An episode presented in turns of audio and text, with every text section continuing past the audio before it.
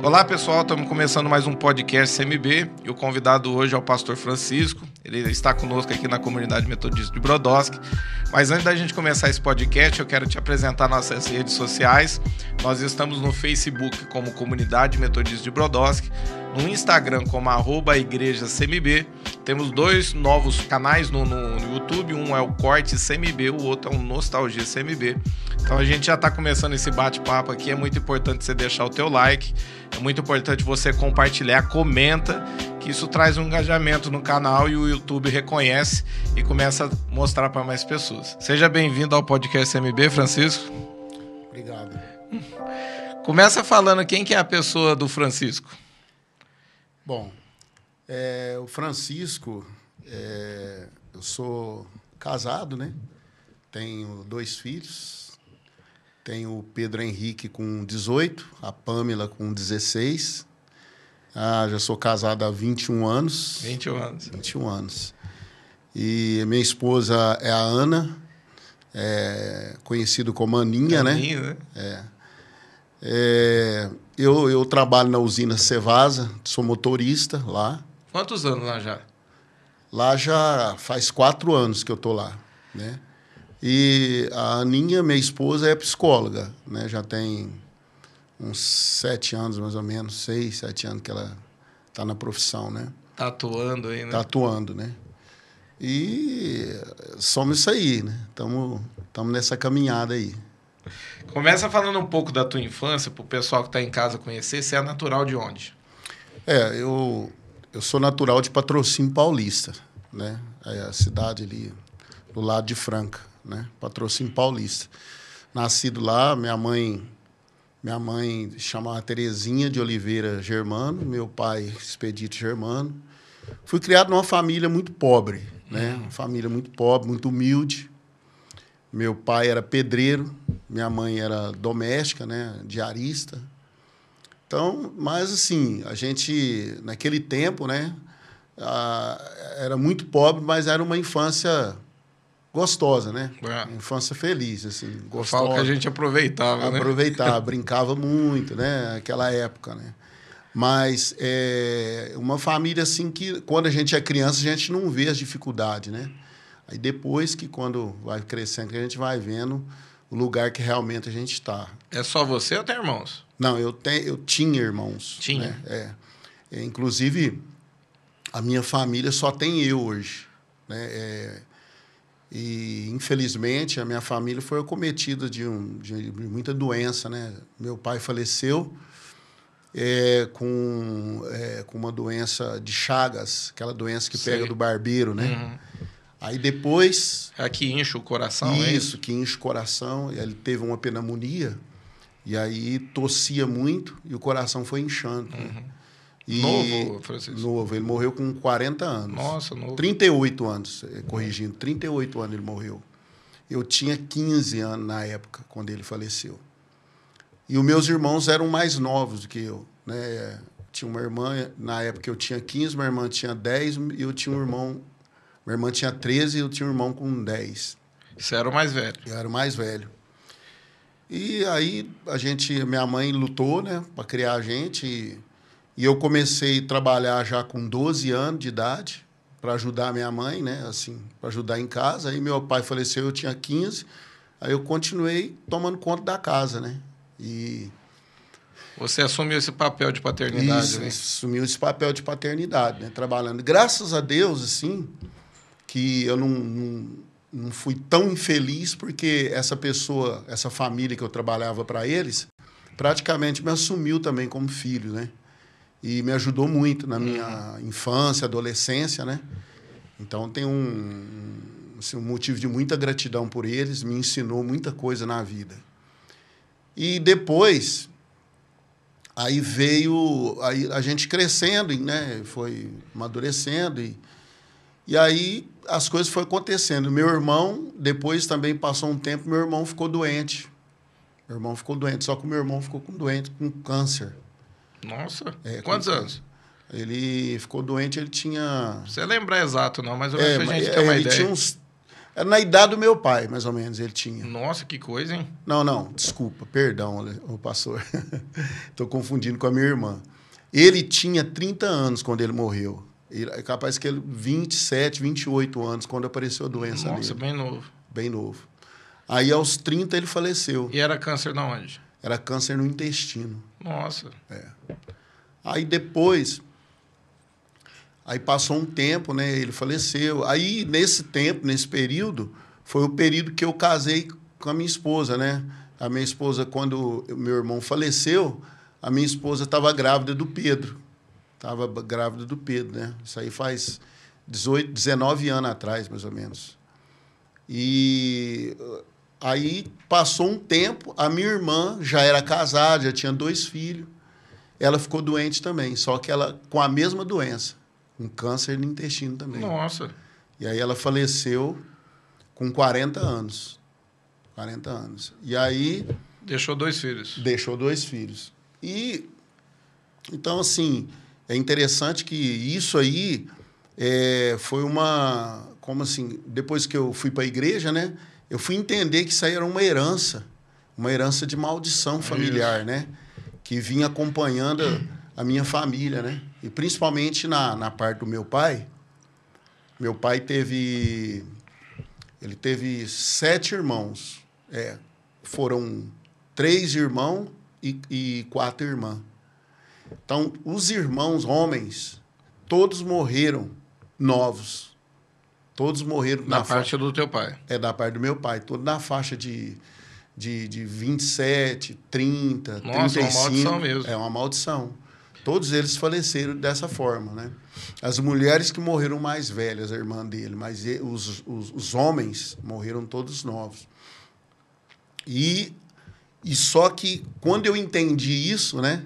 Eu peguei e fui lutar em Deus, né? Uhum. Em lutar em Deus.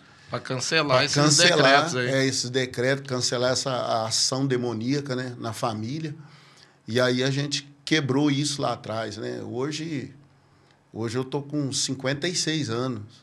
Né? Então, ficou lá atrás. isso Glória a aí, Deus. né? Graças a Deus, meus filhos, graças a Deus, estão debaixo de bênção. Né? Amém. Então, assim, é, essa. E, a- a parte da minha mãe, a minha mãe, ela faleceu agora faz três anos que ela faleceu. Três anos, né? Faleceu com 79 anos. A, a história dela já é outra, a história da família, né? Assim, Na parte da, da materna, né? É diferente a história, né? Mas foi de muito, muita dor, muito sofrimento, né? Assim, a gente sofreu muito com isso, com a perda. Eu sofri muito com a perda dos meus irmãos, né? A minha mãe sofreu muito, porque perder dois filhos não é brincadeira, E né? novo, né? E novo, isso. Ela já sofreu muito porque perdeu meu pai. Né? Eu, eu lembro que eu passei um período muito difícil com a minha mãe, porque meu pai faleceu, ela entrou em depressão, né? com medo de, ó, tô com três filhos, como é que eu faço? E entrou em depressão, né? E é uma situação bem complicada, né? bem complicada. E aí, por isso que eu disse para você que é, a- esse patrão meu, patroa que eu tinha, assumiu esse papel de me ajudar, né? Me acompanhar. Você tá fazia junto o que na época? Eu trabalhava num açougue. Eu entrei lá com 12 anos. Meu pai me colocou lá para trabalhar, que era um amigo dele. Uhum. Falou: ah, não vou deixar você na rua, não, você vai trabalhar. E colocou eu lá para trabalhar no açougue. E eles me assumiram, assim, como, sabe, mãe, pai, assim, e foi cuidando de mim. escola, pegava no pé com escola, com, Ficava com em tudo, cima ali. em cima, né? Ajudando a minha mãe, né? Porque minha mãe perdeu o marido e não sabia o que fazia com os filhos, né? Aí esse casal que foi me ajudando, né? Qual que é o nome deles? Mauro e Imaculada. Ah, é. De repente chega neles é, aí essa Estão história. vivos, estão lá. Graças a Deus. É, é, eu tive um momento muito, como é que fala? Emocionante. Eu estava morando em Araraquara, tomando conta da igreja lá. Aí eu estava orando um dia lá e Deus falou para mim, ó, vai lá e vai agradecer eles, né? Lá, na, lá em patrocínio. Aí eu peguei e saí lá de, de Araraquara e fui lá sentar com eles. Foi só choro, né? Olha só. Foi muito gostoso. Eles são convertidos ou não? Não, Aí eles abraçaram. Sementinha é, foi plantada. A gente se abraçou, chorou. Eu falo assim, como é que deve ser gratificante, né? Tanto também pela família que te acolheu. É. E olhar para você hoje e ver a pessoa que você se tornou, né? É. E fazer. Não, e, é. e eles entender que eles fez parte dessa Fez história. né? parte. Eles têm muito orgulho, né? Assim, até tenho dívida porque eu não eu demoro ir lá, né? Eu quero ir lá, mas assim é por causa do, do, No tempo, é, trabalho. do tempo, trabalho, né? E ir lá agradecer, né? Eu sou muito grato por eles, né? Então foi e essa minha infância foi assim, né? No início foi muito boa, aí depois foi muito conturbada, né? Assim, na adolescência, na juventude. Oh, e é interessante você falar da questão da maldição hereditária, porque a, a- às vezes, por exemplo, eu lembro de um caso na cidade que eu acho que os três irmãos morreram em, em torno assim de, de 15 dias. Né? É, na cidade, eu lembro deu bastante conversa na cidade. E as pessoas não entendem essa questão, né? É, do, do- desses demônios que agem na família, que nem no, no caso da tua família, era um espírito de enfermidade que agia, né? E quando você se converteu aí, que você buscou, né? Que a gente acha que é só aceitar Jesus e as coisas se resolvem, né? Não é bem por aí, né? E você se posicionou, né? Lutando ali, e isso foi quebrado. Mas é interessante você tocar no assunto e falar, porque de repente tem alguém nos assistindo, né? E, passando por algo parecido, ou de repente é alguém que nem é da igreja. E a gente tem muito de questionar Deus, né? O porquê? Será que Deus está me amaldiçoando? Será que Deus ele, ele não gosta de mim, né? E às vezes é uma questão ali do- desses demônios que agem na família vai ceifando a família, né? Exatamente, porque na verdade, é, por causa da cultura, né, da nossa família, da cultura brasileira, eles vão, eles vão é, fazendo pactos dentro da, da cultura, né, Verdade. dentro da religião, vão fazendo pactos. E aí esses demônios acham que eles são têm o direito, né? Porque na verdade os pactos, as coisas que fazem são alianças, né? Verdade. Então eles acham que tem um direito naquela família, que aquela família é deles. Isso. Então ele, eles vão atuando ali, né? E se não tiver, se não vier ali a- uma palavra, um decreto na, na palavra de Deus para destruir aquela maldição ali, né? através do sangue de Jesus para anular aquilo, eles continuam. E a, a questão, ele, ele, vocês tinham alguma religião nessa época, teus pais ou não? Não, era assim. A, a que eu conheci na época lá, eles eram católicos, né? Uhum. Mas não deixava de ir num, num benzedor, Entendi. né? Não deixava de ir num espiritismo. É, e tinha aquela raiz também vai saber o que vinha lá de trás, né? É, a questão dos também, pais deles. né? Isso. Tem heranças, né? Do, lá dos avós, bisavós, que a gente não sabe, não conhece, né? Da parte do meu avô, da minha mãe, na materna, o, o pai dela, é, é, eu consegui, né? Descobrir isso através dele, que ele, a gente era muito amigo, assim, muito, eu era muito chegado ao meu avô, né? Ele contou que a, a, a avó dele, a mãe da mãe dele, ela veio no navio da África. E ele conheceu ela.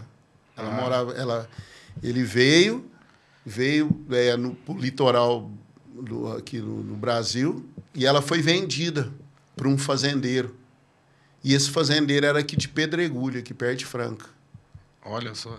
É, aí ela, e ele, e ela veio para cá, morou aí. E meu avô, quando foi casar com a minha avó, teve que ir lá pedir a bênção, que tinha aquela história, né, Sim. antigamente. Teve que ir lá pedir a bênção. Então ela, ela veio no navio negreiro, né? Criança, separou dentro do navio dos pais. Os pais foram para um, pra uma região e eles venderam ela Nossa. para uma família. Pra cá. Situação, né? Muito difícil, né? Então, assim, tem essas histórias, né? Então, é... Eu, eu, eu, quando eu me converti, que eu especulava mais meu avô, né? Que eu queria Sim, né? É aquela questão espiritual também de mapear, né, a Isso. história É. e saber o que está agindo ali para poder quebrar. Começa falando da tua conversão, como é que foi isso? Ah, então, conversão foi, foi mais ou menos um pouco depois desse período turbulento, né? Que eu converti, eu tinha uns 18 para 19 anos que eu converti. Nesse período aí, a, a minha mãe estava ainda em depressão, né? Depressão, meu irmão ainda era vivo, minha irmã, mas o, a minha mãe estava em depressão ainda. Então, assim, foi um momento muito conturbado.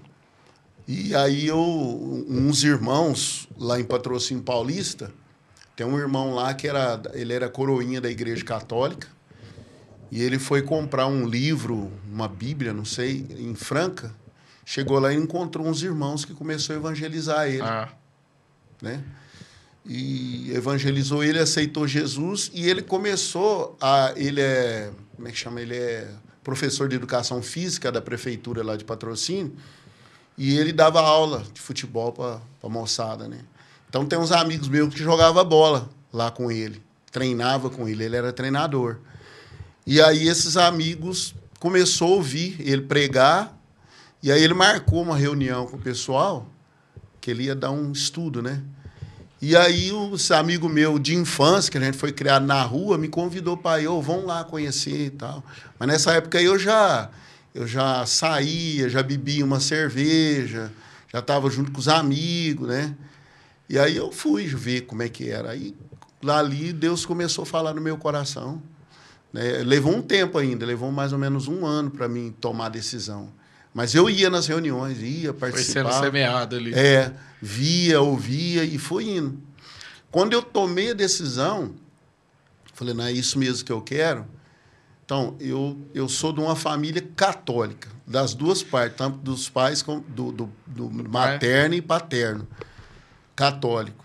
Então, eu vivia mais no, na, na, na parte materna que da minha mãe, que meu avô morava do lado da minha casa, assim, pertinho, assim, meio quarteirão da minha casa. Então eu vivia ali naquele contexto.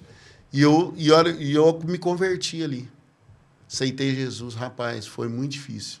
Foi uma luta. Consegui. ah, minha mãe ficou louca. Minha mãe ficou louca. Eu já passei situações assim da minha mãe pegar a Bíblia, e eu saindo com a Bíblia debaixo do braço, ela me chamar, volta aqui, ela catar a Bíblia e rasgar a Bíblia na minha cara. Eu assim. passei por isso dentro da minha família também. Eu vi, né? Na verdade, é. não foi por conta de mim, foi por conta da minha mãe, mas eu presenciei algo também. É. Jogar aqueles pedaços da Bíblia assim na minha cara, assim, me amaldiçoar, falar um monte de coisa. Preferia ver o morto do que eu, eu envolvido com, com crente. Sabe, aquelas coisas, né? E, então foi assim, mas essa, esse, essa conversão foi muito gostosa, porque ali era um grupo de jovens, né? um grupo de jovens, de mais ou menos uns 10 jovens, começou. Isso lá na tua cidade? Lá em Patrocínio Paulista. Um grupo de jovens. Aí foi indo. Daí, esse grupo de jovens, nós ficamos ali um, uns anos, né? não sei te falar certinho, mas uns dois, três anos mais ou menos ali, tendo, estudando a Bíblia juntos, né? Tinha um lugar lá que nós chamávamos de Vale, um, lugar lá onde a gente fazia vigília. E lá tinha uns troncos, nós colocava assim, todo, todo domingo nós estava ali estudando a palavra, orando, né? fazendo vigília na sexta. E aí, eu um dia eu fui em Franca é, comprar uma Bíblia para mim. Falou, preciso comprar uma Bíblia, né? Cheguei em Franca lá, procurei uma livraria, não achava livraria. Aí me indicaram, ó, tem uma livraria em tal lugar assim. Aí eu fui lá, cheguei lá, quem que era o dono da livraria? Bispo Zezinho. Ah, sério? Era ele. Era ele. O nosso bispo, só para o pessoal entender, o nosso é, bispo Zezinho. É, aqui, o nosso bispo Zezinho. amigo do pastor Gé. Isso. Ele era o dono da livraria, né? Que ele tinha já a igreja em Franca, né? Ele tinha a igreja na época em Franca e ele era o dono da livraria. Ali eu, ele viu eu comprando, encostou, começou a conversar comigo. Usava aquele, aquela boininha também? Não, não? nessa não? época não. Aí ele começou a conversar comigo e perguntou de onde eu era e tal. Aí eu falei que a gente tinha um grupo lá em Patrocínio. E aí ele começou a dar estudo para nós lá em Patrocínio. Ah, que bacana. É, ele deu estudo para nós lá dois anos e meio, mais ou menos. Todo domingo de manhã ele ia lá. Quando não ia ele, ele mandava um outro pastor. É, aí, e ali ele começou a igreja lá. Né? Ele começou a igreja lá em Patrocínio. Aí cresceu, né? Depois essa história da igreja que eu fui lá, né, da, da, da fonte da vida, né, que eu fui, aí bagunçou um pouco, porque aí o, o, o pessoal da igreja lá se separou também. Depois... Então, mas como é que foi isso? Por exemplo, ele fundou uma igreja lá em Patrocínio Paulista, o uhum. Bispo Zezinho.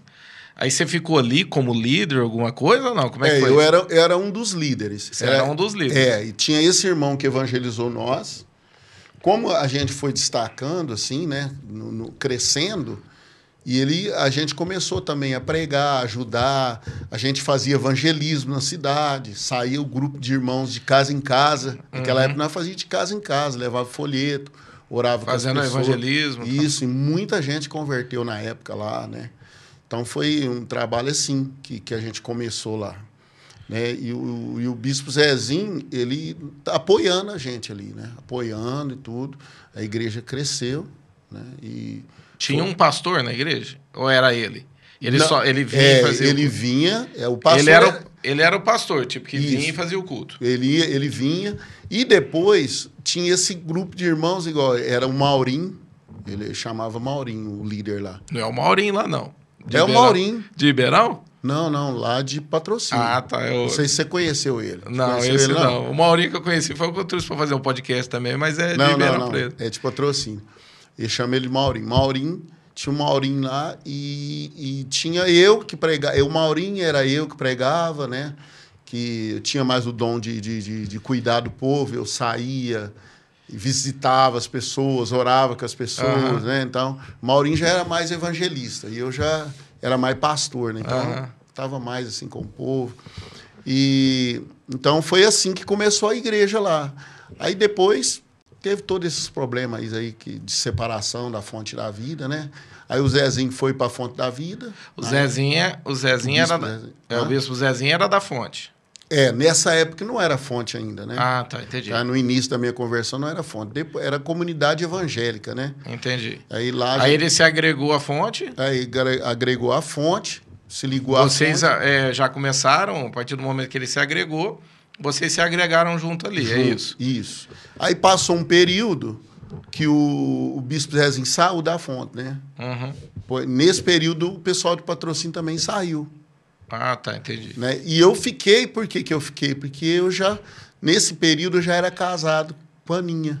Aí eu estava em, em Batatais, já morando em Batatais. E aí nós ficamos com a fonte da vida em Batatais. E era uma igreja que vocês pastoreavam ali? Como é que era? Lá em, Patata- em É. Batatais? Você fala em Batatais? Isso, em Batatais. Não, em Batatais sempre foi meu cunhado, Zé Roberto. Né? Era ali com o Zé Roberto já. Isso, É, com Ah, ele lá. entendi. Isso. Aí eu mesmo pastorear, eu pastoreei em Araraquara, né? Ah, entendi. É, lá em Araraquara. E como é que você foi parar lá? Daqui de Batatais foi para Araraquara? Então, é, eu estava aqui com o Zé Roberto, ajudando ele, Aham. né? Então, estava apoiando ele. Aí, em 2003, eu fui consagrado a pastor ali com ele. Aham. Tava ajudando ele, apoiando ele. E aí eu conhecia muita gente. Tipo assim, em 94, voltando um pouquinho, em 94, era solteiro ainda, eu fui para Goiânia. Você entendeu? Fazer Na- seminário. Fiquei três anos lá em Na Goiânia. época daquele mover que tinha em Isso. Goiânia. Fiquei três anos lá tal, então. E eu, eu conhecia muita gente, conhecia os bispos, tudo da Fonte da Vida, né? O bispo Ovídio, o bispo de Paula, esses bispos aí. Aí eu estava aqui e apareceu um bispo na época é, aqui em Ribeirão, que é o Misael. Ele veio, ficou sabendo que eu estava em Batatais, me conheceu lá em Goiânia. Ficou sabendo que eu estava em Batatais. E aí o pastor que estava em Araraquara estava indo embora para Maceió. E estavam procurando um pastor para colocar lá em Araraquara. E aí fizeram lá uma reunião, procuraram, procuraram, procuraram. Aí apareceu até uns bispos para ir para lá tal, mas ninguém, nenhum deles eles aprovaram. Aí quando citaram meu nome, aí esse bispo Israel falou: não, é o Francisco, é ele mesmo que nós vamos levar para lá. Eu conheço ele, é ele, nós fomos para lá. Eu estava trabalhando na usina Batatais. Eles me chamou, nós fomos para lá. Aí lá eu fiquei oito anos, Oito anos lá. Oito Pastor de frente com a igreja. pastor de frente, tomando conta da igreja lá. Fiquei oito anos lá. Foi um momento muito bom, muito bom. Bom para um lado e bom pro, e ruim para o outro. Né? Qual Mas- era o tamanho da igreja lá, de porcentagem de Olha, membros, assim? quando eu fui para lá, assim, quando eu comecei lá, é, tinha mais ou menos assim umas 500 pessoas. Quando eu comecei lá. Uhum. Só que o, o- a igreja lá, tipo assim, era tinha pastor de tudo quanto é lugar lá. Pastor da quadrangular, pastor da assembleia, pastor não sei lá. A igreja era bem inchada mesmo, Uhum. né? Então, aí quando eu fui para lá, que eu comecei a desenvolver o trabalho lá com a igreja, aí foi dando aquela murchada. Uhum. Né? E aí que a gente começou a formar líderes lá mesmo. Porque os líderes que tinha era tudo um da igreja, outro de outra Foi igreja. chegando. É, então, aí foi, era difícil trabalhar, né? Aí depois nós começamos a fazer um trabalho de formação, né? Aí nós formamos lá, deu, quer ver, foi cinco pastor lá, foi formado lá com a gente. Mais os obreiros, presbítero lá, né? Oh, uma igreja grande, né? É, não, nós, Ah, saímos, nós aí- saímos de lá, nós saímos de lá, tinha 350 pessoas. Olha, uma É. igreja grande. Formada, a igreja estava formada, com todas as estruturas, tinha trabalho com crianças, jovens, adolescentes, tra- tinha todas as áreas da igreja estavam funcionando, né, quando a gente saiu de lá. Você ficou oito anos lá. Oito anos. Aí a, a igreja te pagava o salário lá de, de, de pastor e vocês viviam disso lá. É, a gente vivia disso lá. É, pagava o salário, mas num meio turbulento, mas, né, E coisa. você ficou oito anos lá, depois de lá você foi para qual que foi a tua transição? Você volta para Batatais? Isso, eu voltei para Batatais por quê? Uma, um pouco também que a gente já estava meio cansado do sistema, não da igreja, que a igreja Aham. é a coisa mais gostosa do mundo que a Sim. gente é a igreja, né? Cuidar do povo, visitar, orar com o povo, isso é a coisa mais boa que tem para um pastor, né? Agora, o problema era financeiro, né? Que era uma estrutura totalmente diferente, né? Que, gente- que vocês conhecem aqui, Uhum. né? Que é a estrutura e, e eles falhavam muito com essa questão financeira com a gente, né? Salário, a gente passava muito apertado, né? Muita dificuldade. E o que aconteceu? Eu, eu cansei daquilo. Cansei, né? Já estava muito cansado daquela luta, né? Aí, eu, aí o meu sogro, meu sogro, pai da minha esposa, ficou doente. E a gente ti- vinha direto final de semana aqui para Batatais para visitar eles tal. Daí a pouco ele ficou bem ruim mesmo. Foi aí que ele faleceu. E nessa época, eu, a minha mulher, nós decidimos voltar. Porque a minha sogra ficou sozinha. Morando sozinha. A minha Uhum. sogra ficou depri- deprimida, começo de depressão. E aí nós resolvemos voltar. E aí chegamos aí, os irmãos decidiram lá, com a minha esposa, a gente ficar com ela, cuidar dela.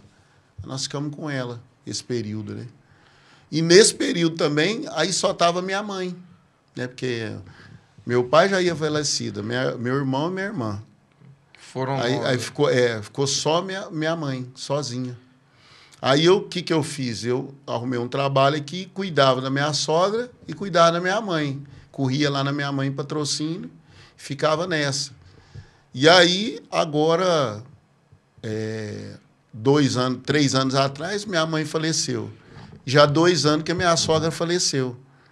Aí, quando completou um ano que ela tinha falecido, aí eu falei com a minha esposa, vamos embora. Então, precisa tomar um rumo na vida. né? Porque nós tem chamada, nós tem tudo. Nós, vamos, nós temos que ir para um centro de obra, crescer, para no futuro, se Deus permitir, ser enviado. E foi esse o nosso coração, ir para um centro de obra. Né? E aqui eh, Você já conheceu o trabalho aqui de Brodowski? eu já conhecia. Conhecia porque o, o- essa época de juventude na igreja, né? Que a gente era ali de patrocínio em Franca, né? Ela ligado com Franca. A gente vinha nos encontros aqui. Ah, tá. Os encontros que tinha de carnaval, né? Aham. Naquela época. Eram os ali. retiros, que Os tem até retiros, hoje. né? Que, que tinha ali na escola, ali na frente, né? A gente vinha, né? E, e ali a gente conheceu todo mundo, né? O Jefferson, essa turma antiga aí, a gente Quem conheceu. que eram os teus amigos de infância aqui de Brodowski? Ah, quer ver? Tem o, o que eu conheço, tem o Michenz, né? Só gente boa. Só gente boa, né? Michele. Michele, né? Cardoso. O Cardoso. Olha aí. O Valdeci, que eu conhecia, esse Pastor pessoal mais Valdeci. antigo, né? Então, assim, eu conhecia esse pessoal tudo. Né? A Lúcia, Pastora a Luz. pastora Lúcia, né? Que era daquela geração nossa, né? A Lúcia, a a Aninha, minha esposa, minha cunhada. Era a turminha. Ó, é, foi legal a gente falar da transição, o pessoal entender. Uhum. Eu, você entrou na parte da questão da tua família, né? Com o quanto foi difícil é, a questão deles se adaptarem com o fato de você ter se convertido. Aí a tua mãe, né? E eu sempre pergunto, eu, eu gosto, porque a pessoa que está assistindo a gente em casa, de repente, a nova convertida, ela acha que só acontece com ela. Meu Deus. E não é assim, né? A gente sabe que na prática o, o inimigo pega pesado e ele vai usar as pessoas mais próximas da gente, aquelas pessoas Isso. que podem nos ferir, nos machucar, uhum. e vai se levantar, né? Vai é. te chamar de radical demais, que você não deve ficar demais na igreja. É aquela coisa, né? não chamava tanta atenção quando a gente estava lá fora do mundo, mas vai chamar atenção porque está indo na igreja. É. Eu gosto de entrar nesse ponto. Na questão, na hora que você entrou na questão da tua conversão, você lembra dos primeiros, as tuas primeiras experiências aí que mexeu contigo, assim? Você, tem gravado isso em você ou não? Assim, detalhadamente não, né? Porque já faz muito tempo, né? Mas é, as experiências maiores que a gente teve mesmo, é, eu tive muita experiência nesse lugar que eu falei que chamava Vale, onde a gente se reunia debaixo de umas árvores quando a gente começou. Onde vocês iam fazer vigília e estudar. Isso. Então ali a gente teve muita experiência, né? Aquelas experiências que o pessoal sempre conta, os mais antigos aqui, né? Conta do, dos gravetos pegando fogo. Ah, lá, do fogo, cair. Fogo azul, né? Pegava fogo. É, essas experiências, né? Da, da, presença de Deus mesmo. E essas vigílias o Zezinho ia. Quase todas elas ele ia com o pessoal de Franca para lá, para orar com a gente lá. Então são, ali teve, foi uma experiência marcante ali para nós, né? Assim que e, e uma coisa que ficou gravado para sempre no meu coração é que quando naquela época a gente é 19, 20 anos, né? E você via aqueles homens de Deus falando, pregando lá para a gente, e eles falavam que a gente, ó, oh, Deus vai levantar você, você vai ser um homem de Deus, trazia aquelas palavras proféticas, né? Aí a gente olhava assim para cima e falava, gente, isso aí não vai acontecer fácil, não. Isso aí, eu tô tão distante disso aí que isso nunca vai acontecer um negócio desse aí. Eu acho que não acontece, não, né? O pastor tá, gosta da gente, tá animado, né? Tá mas era real, é, mas realmente era uma, uma palavra, né? Liberada. Isso é interessante, né? Você, você tocar nesse assunto da questão da profecia, porque é aquela coisa, né? A gente recebe muita profecia no começo uhum. da nossa uhum. conversão, mas às vezes a gente recebe assim, algumas eu lembro de algumas uhum. coisas, né? Mas você fica, entra naquela, né? Tipo, será que é isso mesmo, né? É. Será que, que será que ele não está viajando, né? No que ele está falando? e aí, é. ao passar do tempo, você vai entendendo que quando é de Deus, a gente começa a viver, né? As coisas vão se alinhando na vida da gente, Deus vai colocando pessoas improváveis na isso. nossa vida, de repente são pessoas novas que nunca fez parte da nossa vida e Deus vai nos conduzindo para um, um caminho que a gente vai cumprir no propósito dele. É. E, e assim, o pastor Alexandre, eu vejo também que é, tem uma coisa que prende a gente, prende, que a gente não entende quando a gente é novo. A gente não entende, que é o passado. Né? Porque eu vejo assim, Deus, ele dá a palavra profética para frente, não é? Para a gente ir para frente, para caminhar para frente. E o inimigo, ele manda uma palavra profética do mal para é, trás. É verdade. Você ficar olhando o passado. E deixar de olhar para aquilo que Deus de, mostrou. Deixar de olhar para aquilo que Deus mostrou. Então a, as, a gente é guiado pelas vozes, né? né? O verdade. som. O som. Então, o som tem um som que nos manda para frente, para romper. E tem um outro som que manda para trás, né? Então aí a gente fica muito preso no, no né? na família, nas coisas do, do familiar, né? Na, na, na, nas heranças. Aí... Ah, eu fico imaginando o teu caso, né? É, com certeza eu vou entrar nesse assunto, mas eu tenho a convicção que o inimigo ficava fazendo isso na tua cabeça. A questão de, tipo, teu, o, você ter perdido teus irmãos tão novos, né? Com a questão da mesma enfermidade. O inimigo ficava jogando na tua cabeça, tipo, Meu você Deus. vai morrer do mesmo jeito. É, vai acontecer com você também, o próximo é você. Não, e, de, e o inimigo usava minha mãe. Ah. Usava minha mãe. Falou assim, ó, você... e ela falava para mim, você corre atrás, viu? Porque a, a, ela falava, essa família do seu pai aí, ó, fala, ela falava do meu pai, né? Uhum. família do seu pai, eles têm tudo problema, então você tem que correr atrás, porque senão você vai igual seus irmãos. Ela falava desse Olha jeito. só. É. E o diabo usava a boca dela. E você chegou assim num momento da tua vida, por exemplo, você falou que perdeu uma irmã nova e um irmão bem novo, né? Uhum na hora que você avançou assim, em idade, assim, que você olhou, você falou assim: ah, Deus é poderoso, ele oh, fez na minha Deus. vida. Você chegou a ter é. esse, esse pensamento, essa oração? É, mas é, é muito emocionante, né? Porque é, você vê que aquilo que Deus falava lá atrás, né? Aquelas palavras, tudo, você vai trazendo a sua memória e falar: Deus é fiel. Olha aqui, eu estou aqui, né? E, e, é interessante, uma vez eu estava no encontro, até na Fonte da Vida, que é, teve uma palavra que o pastor liberou lá no ambiente, não falou para mim, mas liberou no ambiente. Você e já, aquilo eu tomei. Você já mim. pegou, já. É. Ele falou assim, ó. É porque tem essa também, né? Tem. Acho que eu, eu, eu vi um, um, podcast, um podcast, eu vi uma mensagem uma vez do, do apóstolo Luiz Hermínio, que ele fala que ele estava numa sala com os líderes e ele estava num momento difícil da vida dele, onde ele saiu de casa, já cortaram a força dele. Uhum. Ele foi debaixo de chuva com uma bicicleta. E ele chega lá, o pastor começa a liberar. Eu uhum. tô lembrando disso agora. Essas palavras, essas profecias, porque tem pessoas aqui e tal, e tem alguém aqui que Deus levantar e já. Ele falou assim: ó parece até ser meio orgulhoso, né? Mas ele dá um pulo da cadeira e fala: Essa pessoa sou eu, né? e ele começa, e Deus faz tudo. Ele fala assim que tudo aquilo que foi liberado naquele ambiente, ele tomou posse. E, uhum. e Deus fez tudo na vida dele, levantou a vida dele através daquelas profecias que Amém. foram liberadas ali. Então, eu lembro que a palavra, que foi uma palavra liberada, eu não lembro nem quem foi que falou. Sei que foi no encontro desse daí. Que ele, ele falou assim: ó, aqui eu vejo pessoas aqui aqui dentro que vão passar de 100 anos. Olha. De 100 anos. Aí eu falei assim: não, eu tomo essa palavra para mim. Eu Também posso. Eu posso. Mas eu vou passar com saúde. Eu falei assim: dentro de mim, né? Verdade. Eu vou passar com saúde. Não, não, é, não, não é não. E nem dando trabalho para ninguém. Pra ninguém. Então, assim, é, é, pastor, essas experiências que eu tive, né? É, e também nos encontra aqui. Nos encontra aqui né, nos encontra aqui, é, de jovens que teve, vários encontros que eu fui. Em Bebedouro teve muito encontro também lá com o Bispo Kelsey. Então, é, vários encontros que eu tive, experiências poderosas com Deus, do Espírito Santo, de batismo no Espírito Santo, batismo de fogo. Uhum. Né? Eu lembro uma vez que eu lá em Bebedouro eu, eu recebi uma presença tão forte, tão forte. Não foi só eu, um ambiente tinha mais ou menos mais de 100 jovens, todos foram pro chão. É aquele ambiente profético, é, né? Deus e, vai derramando. E você via que parece que a pessoa estava sendo queimada, sabe? Tanto que ela gritava assim. E aí eu lembro que uma logo depois desse encontro, eu fui em Franca, né? Tava numa reunião em Franca.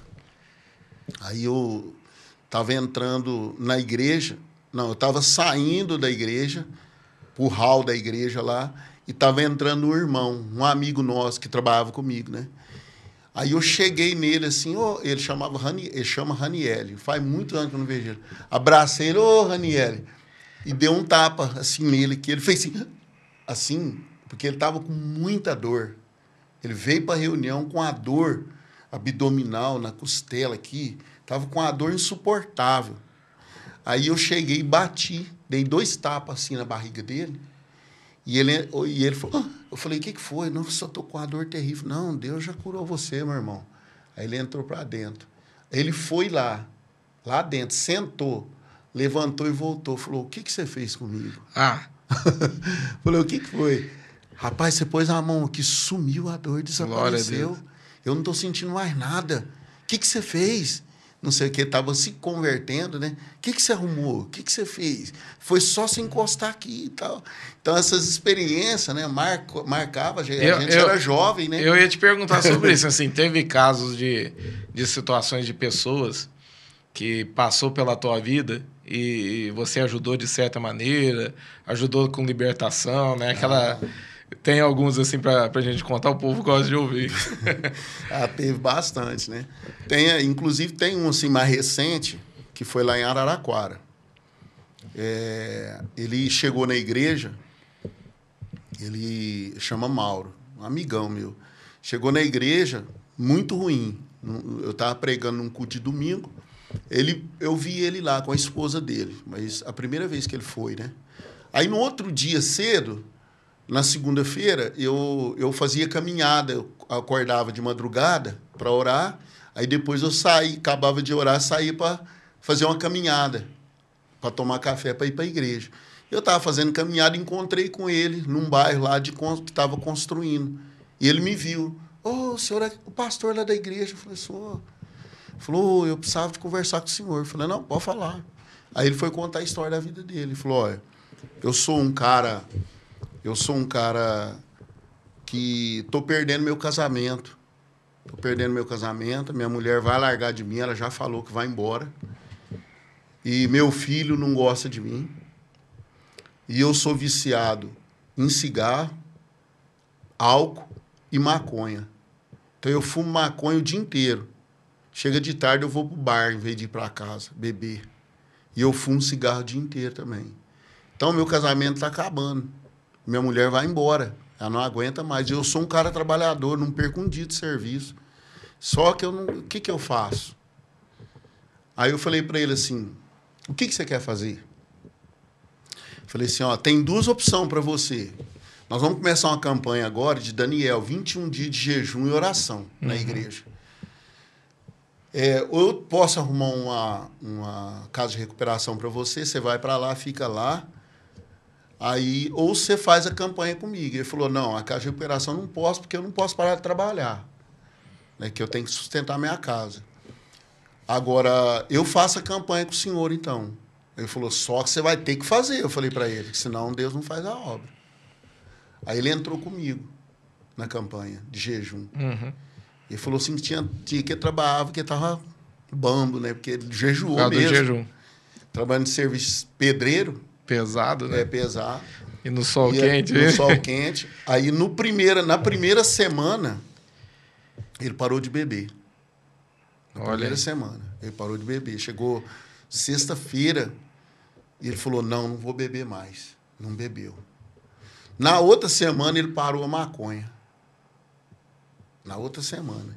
E na outra semana, começou a semana, foi domingo, segunda, na terça-feira, ele abandonou o cigarro. Olha só. Até hoje, nunca mais. Glória a Deus. Nunca e mais. restaurou a família? E restaurou a família, tá lá uma benção. E homem de Deus. Eu vim embora para cá, ele não tá na fonte da vida.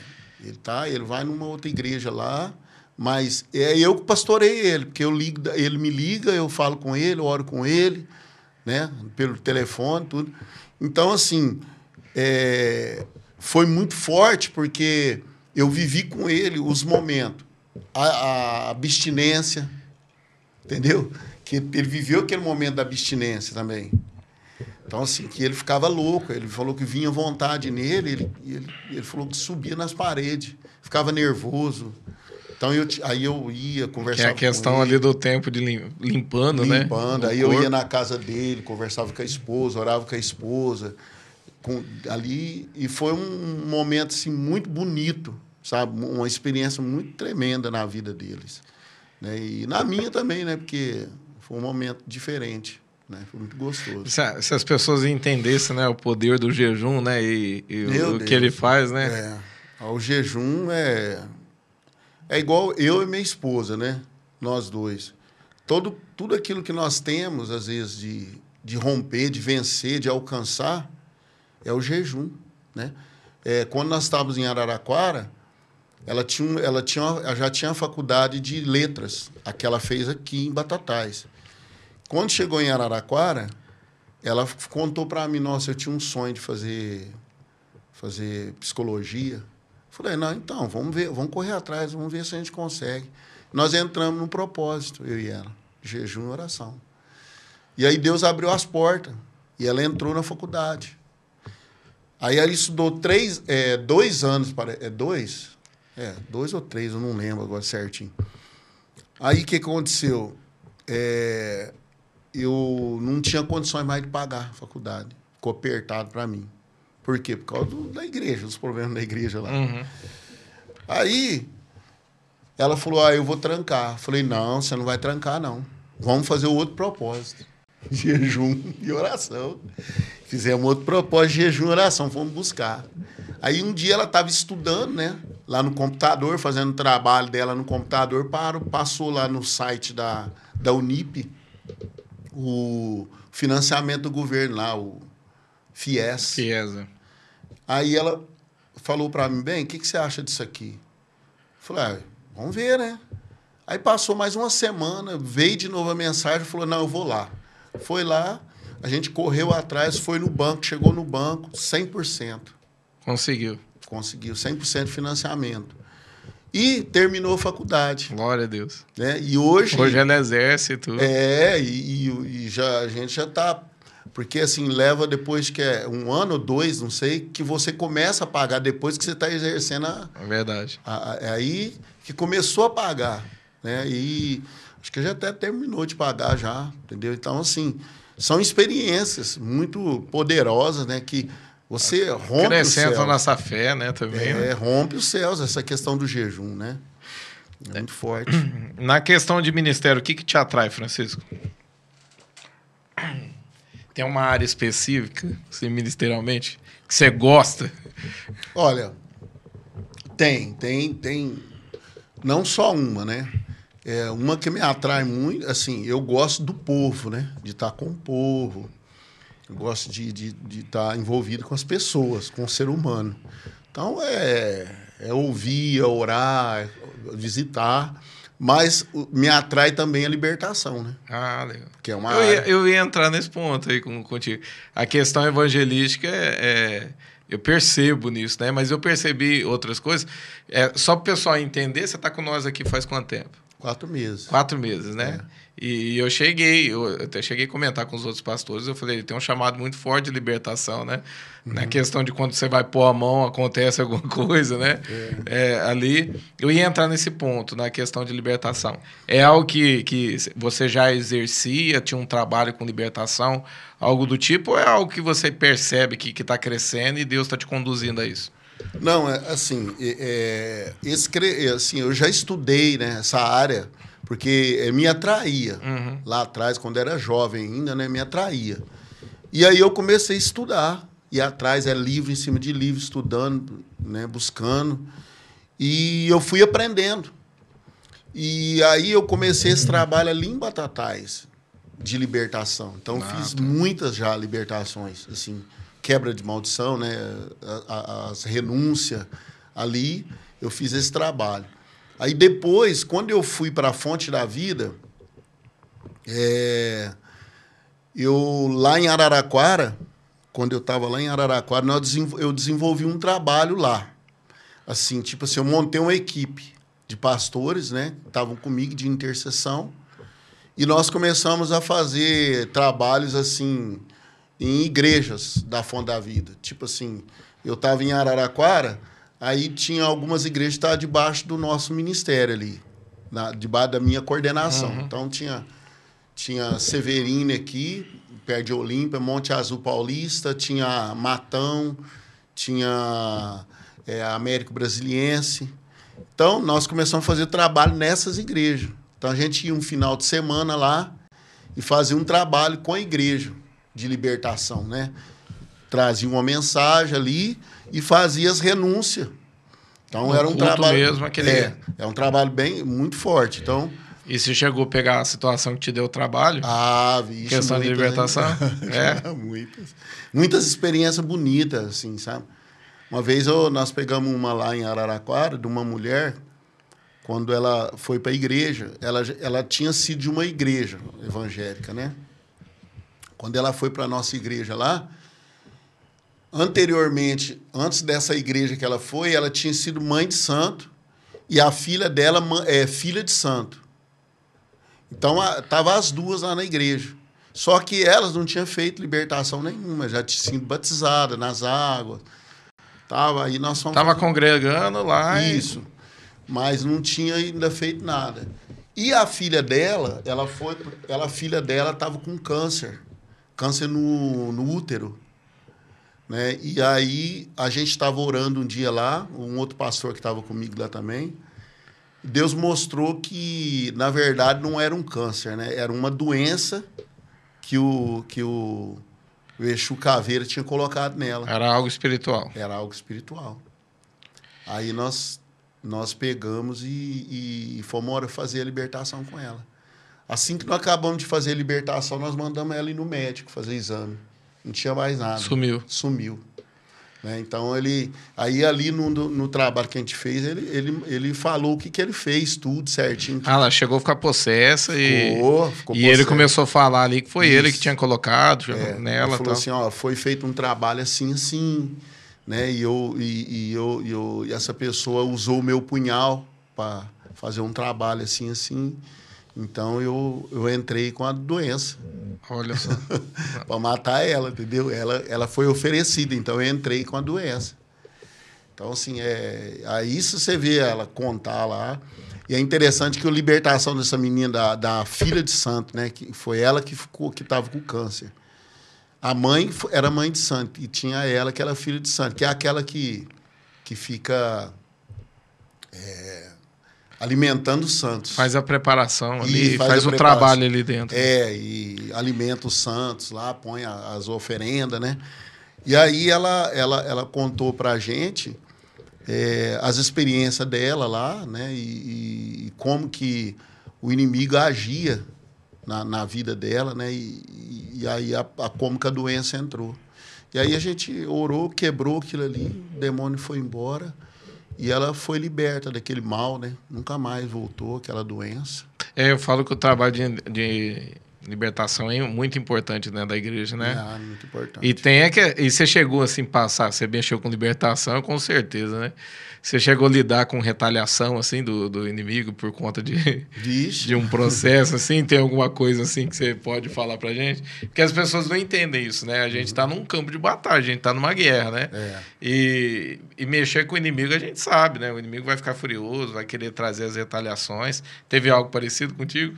É, assim, teve muitas coisas, né? Mas a, a, a questão dessa essa área, é, eu falo assim que eu amadureci muito, né, com o tempo. Mas essa área, eu, eu, a gente era muito imaturo também. Muito imaturo na época, né? Assim, vai conhecendo na prática, né? Vai conhecendo na prática. Então a gente apanha muito, né? Sim. Porque é, a gente tem que ter uma vida no altar constante, né? De consagração. De consagração, uma vida sacerdotal mesmo, né? Que, que se, o fogo não pode apagar, né? Não, não pode faltar óleo, que senão o inimigo vem e arrebenta com a gente, né? Sim. Então, assim, eu já passei algumas é, perseguição, né? Eu lembro uma vez que eu estava indo, passando num lugar assim, e e um e de repente, do nada, assim, eu estava chegando em casa, do nada eu olho para trás, um cachorro dessa altura, assim, preto. Ele, ele apareceu do nada. E ele reganhou os dentes, assim, veio com tudo para pegar, me pegar na perna. Do nada, ele apareceu, virou uma esquina e veio para oh. tudo. Eu falei, te repreendo, Satanás. Ele deu aquele grito assim, aquele grito de cachorro latido assim, saiu correndo. Ele estava endemoniado, o diabo pa entrou nele para me pegar. Eu passei por algo parecido. para me pegar, para me morder, entendeu? E aí, então, assim, esse tipo de coisa às vezes acontecia, né? E, e, assim, a, e aquela coisa, né? Lidar com libertação, a gente acha que só a questão do. Que nem nesse caso, né? Do demônio vir, usar um cachorro, né? Porque as pessoas pegam e falam assim: ah, acontece, olha, é claro, né? A Bíblia fala na questão ali do, de Jesus, quando ele expulsa o, o demônio do Gadareno ali, né? É. Eles vão tudo para os porcos, né? Então é. os demônios entram, né? Mas o interessante é que ele, o inimigo não, não faz só isso, ele cria situações, né? Meu Deus. Situações no trabalho, situações dentro da igreja, isso. questão de retaliação na, de enfermidades, né? Enfermidade. De às vezes a gente sentir alguma coisa no nosso corpo, ou ficar doente por conta dessa. Eu acho que isso é importante falar. Por isso que é importante a questão da consagração, né? A gente se preparar antes e o depois. Né? É, e, e outro também, tem uma coisa. É, é, essa área, eu não aconselho ninguém a entrar sem realmente entender o que é consagração. E tá? Por quê?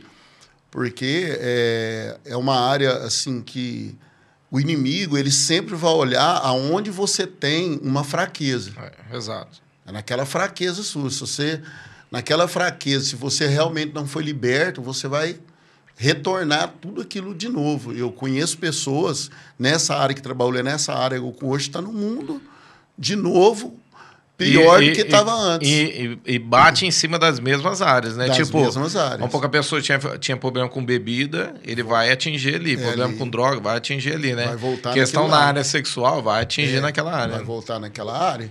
Então, é é uma, uma área que é, é mais profundo isso. A pessoa que vai mexer nessa área, por isso que eu, eu até conversei com o pastor Jefferson, né?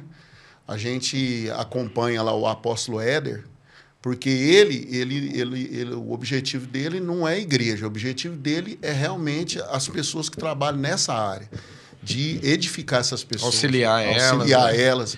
Mostrar o te- a respeito do tempo, né? Porque existe um Isso. tempo onde Exato. o inimigo trabalha de uma forma, existe uma Isso. outra estação de tempo que ele trabalha de outra forma. Exatamente. Então, essa, essa questão da atmosfera, né? a, a, a ação no mundo espiritual, Uhum. a atmosfera, o momento, as influências, as frequências que, que o inimigo lança na mente das pessoas, nas emoções. Né? Esses dias eu estava até brincando com a, com a minha esposa lá, né? Eu estava falando para ela, olha como é que a, a atmosfera mudou. Eu falei para ela, hoje, você, eu vou- falei para ela, você percebeu que os filmes mudaram? A gente começa a perceber isso. Eu falei, por quê? Os filmes agora estão falando muito sobre água. Já Hum, percebeu? Verdade. É verdade. Né? É, é, entrou aquele filme lá do, do. Como é que chama lá? O. o Ô, gente, lançou agora lá do, do- do- Fugiu agora o nome do filme. É, eles colocaram o filme agora nas águas, para entrar nas águas. Ah, é o- aquele. Tem a questão do Aquaman lá, né? Também. tem o Aquaman, tem o. Ô, esqueci Eu o tá- nome lá. Agora me fugiu o nome É, o também, eu sei que você tá falando. Você sabe o que é? Então, tem uns filmes agora que tá pendendo para esse lado. Mas aí, esses dias eu estava vendo uma ministração que eu achei interessante, né? A água, é, essa questão das águas, se, se você. Existe um som, eu estava falando sobre som agora mesmo aqui. Se você entrar na água, você não ouve o som. Verdade. Não é verdade? Então, a atmosfera está mudando para esse sistema da água. Por quê?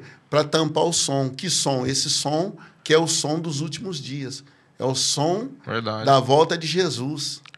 É, Entendeu? eu acho que eu assisti um filme recente também da Marvel, acho que é o Pantera Negra, Isso. que é esse que você tá falando, Esse né? também. Que aí a guerra agora entre eles ali é, é com outro adversário, e esse adversário ele é mais forte e ele, ele age nas águas, né? ele Nas tem todo o águas. controle por baixo. Exatamente. Então, eu estou dando esse, essa, essa pontinha aqui só para a gente entender que é muito complexo esse negócio do mundo espiritual. Então, a pessoa que É, e vai a- trabalhar e, nessa E as área... pessoas acham, de repente acham que é uma bobeira, né? A gente É. tá falando esse tipo de coisa. Mas tem, né? Tem a questão, por exemplo, de um tempo trabalha nos ares, né? Outro Uhum. tempo trabalha nas águas, né? Isso. E isso tudo tem uma, é uma resposta ali também. Esses filmes têm muita coisa Isso. é místico ali, embutido ali no meio, né? Como se fosse uma mensagem É. sendo passada, né? E Exatamente. se as pessoas não discernirem, vai achar que é um filme normal. E a gente, o reino de Deus, ele anda pelo som, né? O som que, que o chamado vai ser o som do chofar, né? Da Sim. trombeta, que vai chamar os seus filhos, né? A igreja. Proclamando, né? É, então, é tudo é a, a palavra profética, né? É tudo som, né? Então, tem tudo a ver. E a gente, eu estou falando isso, pastor Alexandre, só para a gente entender que é muito complexo o mundo espiritual. Se a pessoa não entender e ela quiser entrar, começar a mexer com isso daí... Sem ter o conhecimento, entender, né? É porque ó, eu, eu sempre eu tenho ensinado meus discípulos que conhecimento é autoridade, né? É, quando eu conheço a palavra de Deus, eu tenho autoridade para lidar com o inimigo, porque a Bíblia fala assim: ó, resistir ao diabo, ele fugirá de vós. Você resiste na palavra. Jesus existiu ali no deserto, ali usando a palavra, Palavra. e o inimigo ele fez o que fez, com- mostrando todo o seu poder, transportando Jesus de um lado para o outro, né? Uhum. Ele, Jesus existiu ali a ele e ele fugiu. A questão da, da, da autoridade está ligada ao conhecimento, né? Você É. ter um conhecimento sobre o mundo espiritual. É, eu, por exemplo, eu já cheguei a lidar com situações onde eu cheguei no lugar que me mandaram me chamar, né? Eu cheguei, a pessoa estava possessa e estava dando muito trabalho. Na hora que eu cheguei, a pessoa se levantou, a pessoa estava endemoniada ali, fazendo ali, andando no chão que nem cobre, né? A pessoa se levantou, sentou na cadeira, cruzou as pernas, né? É, o, o demônio que estava nela. Ele olhou para mim e falou assim: Eu não vou sair dela. Mas ele já me conhecia, né? Uhum. É, e, e ali eu, eu, eu entendi o que, que eu tinha que fazer, né? Que tinha todo. Tinha algo que estava na mão dele, eu precisava tirar isso, né? Decretos ali, de repente, situações que foram feitas contra aquela pessoa, né? E eu lembro que de início, logo eu perguntei, falei, por que, que você não vai sair? Falou, ó, porque foi feito um trabalho lá no cemitério tal, com isso, aquilo outro tal.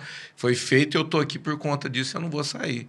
E eu lembro que eu orei e falei assim, então tá bom. Eu falei, Deus envia um anjo lá agora e vai destruindo esse trabalho agora. Não tiver, vai derramando o teu fogo. Vai... E ele já começou a ficar perturbado ali e eu consegui ter entrada porque o demônio não queria sair da pessoa. Uhum. Aí ele, ela, a pessoa veio, né? Ficou lúcida. lúcida. Eu conversei. A pessoa começou a mentir, né, tentando esconder uma situação. Ela já começou a engrossar a voz. Ele falou: ele tá voltando. Ele voltou rindo e falando: tá vendo? Ela é, uma, ela é minha cavala. Ela tá mentindo. Uhum. E eu falei: sai dela de novo, agora vou voltar a conversar com ela. E ele saiu. Na hora que eu consegui identificar tudo e, e fazer ela cancelar porque as pessoas não entendem, né? A questão uhum. que tem o poder Entendi. de quando você renuncia, né? E ela renunciou todos esses demônios, tudo que ela, que ela também tinha feito, os pecados uhum. dela, ela foi liberta, né?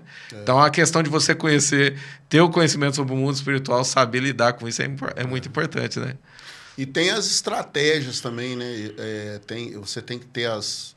Tem que ter uns princípios que você tem que seguir, né? Porque, por exemplo, você não pode assumir, é, ir atrás de, de, uma situação dessa sozinho, você tem que ter uma cobertura Verdade. espiritual, né? Que é a intercessão, que é, é muito intercessão. importante. intercessão. Uma pessoa, geralmente, quando a gente vai é, convidado por alguém, você não vai sozinho, não pode ir sozinho, né? A, a própria Jesus disse, né? Que a gente não poderia andar sozinho, né? Eu lembro de uma situação de pessoas, assim, que visitavam... É, presídios, né? E, hum. e você está entrando num território do e... inimigo, né? Ixi. Porque ali é como se fosse assim, uma sentença que o inimigo conseguiu arrastar e prender aquelas pessoas todas ali, né? Todas elas têm uma história, teriam é, tem a questão do propósito, né? Que o inimigo consegue distorcer e levar elas para um outro caminho. Então você está pisando mesmo dentro de um terreno ali que é do inimigo.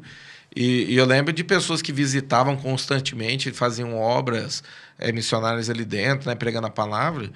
E eu lembro que de uma pessoa que eu sempre alertava, eu virava para ele e falava assim, ó, cuidado, isso é, é, esse ministério, ele é lindo, mas você precisa de uma preparação, você precisa ter intercessão, você precisa ter intercessores que te é. cobrem de oração, você precisa ter o teu tempo de oração, o teu tempo de intercessão. E mais que eu falava, foi tocando, né? E chegou um momento que o inimigo deu uma rasteira, é. destruiu é, com, a, com a vida dele, destruiu com a família dele, destruiu com as finanças dele. E é que nem você disse, né? A, o inimigo voltou a pegar ele na onde ele. Aonde ele tinha né? problema, Se né? tornou uma pessoa assim, que se perdeu nas drogas. É, e está aí, né? Pela misericórdia de Deus ainda está vivo. Mas eu falo quanto que é, é que é difícil, né? É. Se você não tiver uma, uma, uma estrutura ali espiritual, alguém, pessoas que você tem uma cobertura, pessoas que te guardam debaixo de uma intercessão, que oram pela tua vida, é, pisar em, em ovos, né? É, a pessoa entrar e ficar na inocência e achar que não tem uma retaliação que o inimigo não vai atacar. o bispo Zezinho mesmo, uma vez ele me orientou. Né? Ele, uma vez eu eu estava lá em patrocínio, andando lá na rua, aí uma, uma pessoa saiu na janela lá da falou assim: "Ô Francisco, não era pastor. Ô Francisco, você não pode orar para minha nora? Ela não está bem." E eu estava sozinho, era solteiro, andando sozinho na rua. Aí eu falei assim: "Ah, eu oro, né?" Aí entrei lá na casa dela e fui orar. Cheguei lá, a pessoa estava deitada eu contei isso aqui agora. É, é, que dia que foi que eu preguei aqui segunda? Ela estava deitada na cama com uma pessoa doente. Na hora que eu entrei na, na, na, na, na assim, no, na porta da, do quarto com a, a, a, sogra dela, ela deu aquele rosnado, né? O que, que você veio fazer aqui? Já era um inimigo é, ali. Era um inimigo já, ela estava possessa. E ela, e ela quebrou o quarto inteirinho. E eu segurando na cabeça dela, rodei o quarto inteirinho com ela. Com ela ali? Quebrou tudo. Aí eu perguntei para a sogra dela, é... expulsei o demônio lá e tal, né? Perguntei, conversando, a sogra dela falou, tudo que tem nesse quarto aqui é consagrado. Olha só. Ela levava. Por isso que ele teve autoridade para quebrar é, tudo. Quebrou tudo. Eram coisas que, de repente, ela comprava ou alguém mandava por ela, ela colocava ali que era consagrado. Exatamente. E para piorar, pastor Alexandre, na hora que eu tava. que eu acabei de orar por ela, chegou um, um rapaz lá na casa. Bateu lá, entrou, chegou, era o cunhado dela, que era pai de santo. O inimigo armou toda aquela situação para me envergonhar ali, sabe? Uhum. E eu orei, repreendi, a situação foi resolvida. Depois eu fui contar para o bispo Zezinho, bispo Zezinho, você não pode fazer isso. Quando você, ah, mas a mulher me chamou, não, mas mesmo assim, fala assim, ó, daqui a pouco eu venho aqui, eu vou chamar mais um com mais um. É, nunca faça isso. Por quê? Porque você precisa de uma cobertura. Você precisa de uma E tem uma testemunha, né, também, né? Caso também. alguém te acuse de alguma coisa, é, a Bíblia fala, né? Alguma coisa, Até pra gente falar ou para se proteger, tem que ter uma testemunha junto com a gente, né? É aquela, é aquela coisa, a questão da. É, é melhor ser dois do, do, do que ser um. Uhum. Né? Tem a questão também, por exemplo, da testemunha, que a Bíblia fala, mesmo que você viu, é bom ter uma outra testemunha junto contigo, né? Uhum. Quando você levar, leva a sua testemunha e ter alguém também para te respaldar, porque numa aí a pessoa poderia ter falado, não, ele que entrou aqui quebrou tudo. É. é e é ficar, né? Vamos pegar o lado mais simples Isso. aí, de repente denunciar. É, o inimigo ele é astuto, ele é. vai fazer de tudo né, para poder é envergonhar um, a gente, criar é um trabalho muito é, assim muito delicado, que a gente tem que tomar muito cuidado, né? Porque o inimigo ele, ele, ele não quer ser ele não quer perder a guerra, né? Então ele vai usar tudo quanto é artifício para poder. O que ele tem na mão, ele vai querer é, usar. Né? Que Até usar. o que ele não tem, né? Que, que às vezes ele vai usar a mentira para você acreditar naquilo. E... É. A respeito de, de sonhos, assim, você tem. Tem sonhos assim que você, você pretende realizar? De projeção, é, assim? Tanto de projeção quanto ministerial, tanto sonhos pessoais teu. Ah, pastor Alexandre, eu tenho, eu tenho sim, eu tenho porque é, a gente que tem o reino de Deus assim aceso dentro da gente, eu tenho sonho de, de, de crescer, né? de ajudar na mais pessoas. De é, na obra, né? ajudar mais pessoas. Eu não vejo nem idade. Né? Eu tô com 60, eu tô com 56 anos. Para mim, eu tô com 20. Uhum. Na minha cabeça, aqui no meu coração, tô com 20 anos. então, eu quero eu quero ir embora, romper, crescer. Minha esposa também tem a mesma coisa, o sonho dela de ajudar pessoas, né? Ela já trabalha nessa área, ajudando pessoas. E eu tenho esse sonho, quero ir, quero crescer. Eu até falei com o pastor Jefferson, já, pastor Jefferson, estou aí. À disposição. À disposição, né? E assim, eu sou meio devagar, eu falei para ele, até eu adaptar, assim, eu vou meio devagar, mas só que eu esse é o que está dentro de mim, né? não tem como. E eu tenho esse sonho. Eu tenho sonho. É, eu falo para minha esposa, minha esposa dá uma entortada assim. eu tenho é, lá em Araraquara mesmo, eu deixei lá, né, a igreja lá uhum. para a fonte da vida. Mas tem muitas pessoas lá que saíram da igreja porque a gente saiu. Entendi. Que hoje não estão ligadas a ninguém. Ah, não estão ligadas a ninguém. Vai numa igreja um dia, depois não vai mais, vai na outra. E, e, pessoas que ligam para a gente, pedindo, ou ora por mim. E você vê que a pessoa está sozinha lá. Entendeu? Então eu tinha esse desejo. Né? Agora, é, a gente quer andar debaixo da. Igual é, e, pastor, e em concordância também. É, né? igual o pastor lá da África falou: a gente tem que andar debaixo da nuvem, né? da nuvem, da glória de Deus, para ver onde que Deus quer. Mas está sendo uma benção você aqui com a gente. Você falou da questão, na hora que você começou a falar da família, você perdeu né, a tua família. Hoje tem, você tem a gente. A gente está aqui para ser tua família. Amém. E Amém. você Amém. tem sido uma benção aqui com a gente. E, e, o pessoal gosta muito de, de vocês. A respeito de avivamento, você crê no avivamento? Opa, creio. Você crê em algo mais intenso? Você gosta dessa área? Gosto, eu gosto. Eu tenho assim, eu tenho é, a visão, o avivamento, hoje, eu tenho assim, eu creio no avivamento, mas eu, eu, eu tenho uma visão desse avivamento pessoal. Começar no interior da pessoa ali. Através da gente. Através da gente. As pessoas iam acendendo, né? Acendendo, acendendo. Porque eu já vi muito a pessoa esperar um movimento vir assim, arrastar todo mundo. Não, eu, eu, eu, eu tenho um desejo de ver esse avivamento dentro da pessoa. É aquela questão que o, que o Jairo falou, o pastor Jairo, né? Ele falou assim: todas as épocas que, que houve uma explosão Hum, de avivamento, não foi todos que se converteram, né? Não. É, é, e começou por pessoas, né? Que, que, que estavam buscando sozinho, que oraram, né? Isso. Começou, foi algo que primeiro Deus avivou aquela pessoa Uhum. e depois foi avivando o resto, né?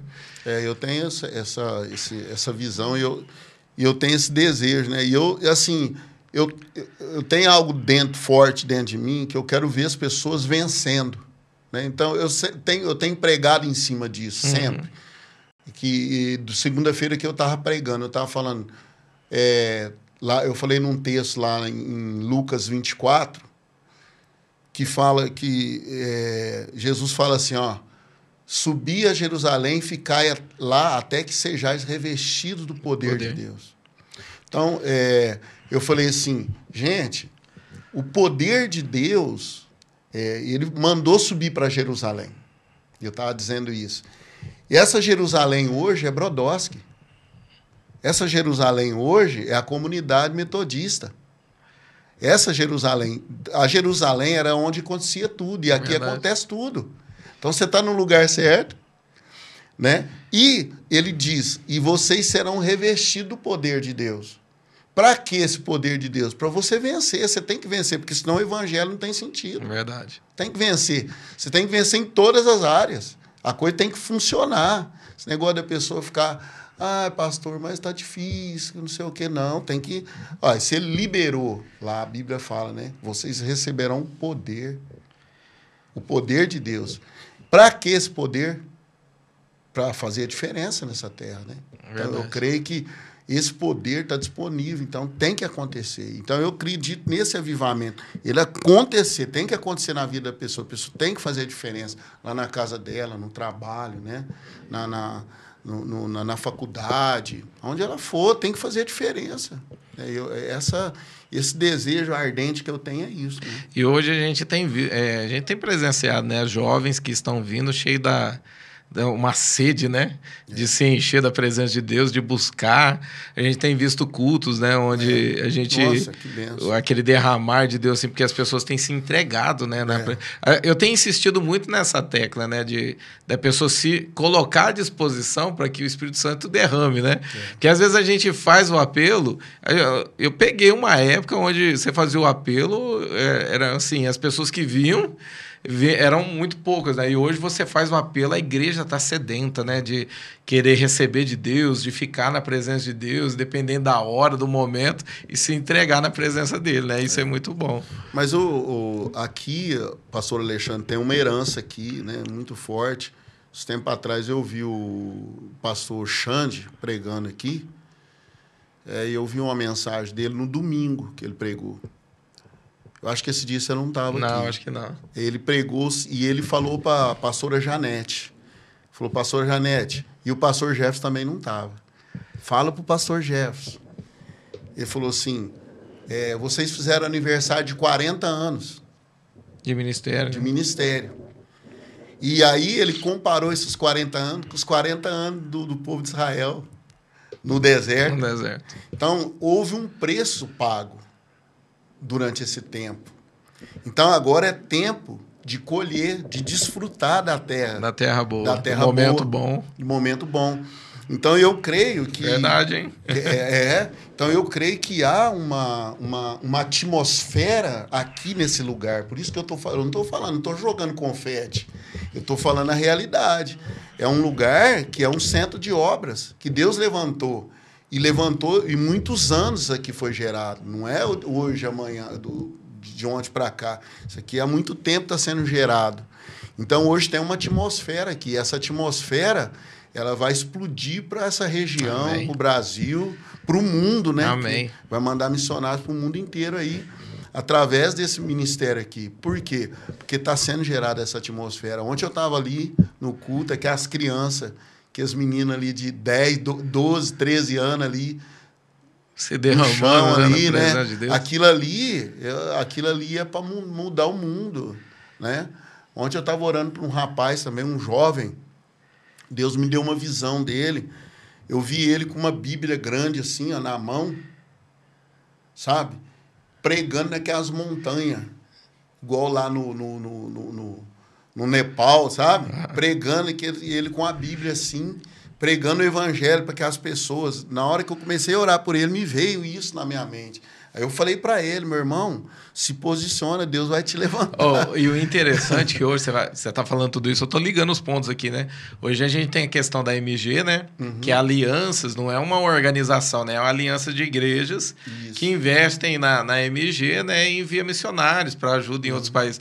E hoje tá muito fácil, né? Tá muito propício, né? Porque, tipo assim, é. assim, você falar, ah, eu quero ir é. A MG vai te enviar, vai, vai te, enviar. colocar, né? Uhum. E hoje tá no Nepal, Turquia, tá em vários lugares aí, né? É. Na África.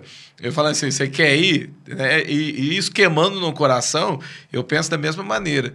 Que aqui é, um, é muito profético, né? A, esse lugar vai enviar muitas pessoas para as nações para poder semear aquilo que, que Deus ele quer fazer, o que ele quer derramar, né? Esse é, é... Tá aí, tá brotando. Esse avivamento tá... Ele a água está começando a ferver, assim, né? Está começando a ferver. Daqui a pouco vai. Amém. Em nome de Jesus. Ô, Francisco, eu queria te agradecer é, pela tua presença aqui. Pessoal, eu queria te trazer para as pessoas reconhecerem um pouco da tua história, uhum. saber quem você é, né? É, as pessoas gostam demais de você, também não estou aqui puxando. Uhum. É, gostam demais de você, é, veem você como uma pessoa muito simples, muito amigo né, da, das uhum. pessoas. É, e eu achei interessante trazer você para você para te apresentar para a igreja também, né? A igreja conhecer o teu, teu ministério, o teu trabalho. Mas antes da gente encerrar, Deixa uma mensagem para quem está em casa, está tá nos ouvindo, de repente, tudo que a gente falou aqui, ou algo que, que você sente que Deus está dirigindo para algo. Deixa aqui uma mensagem para quem está em casa. Ah, tá.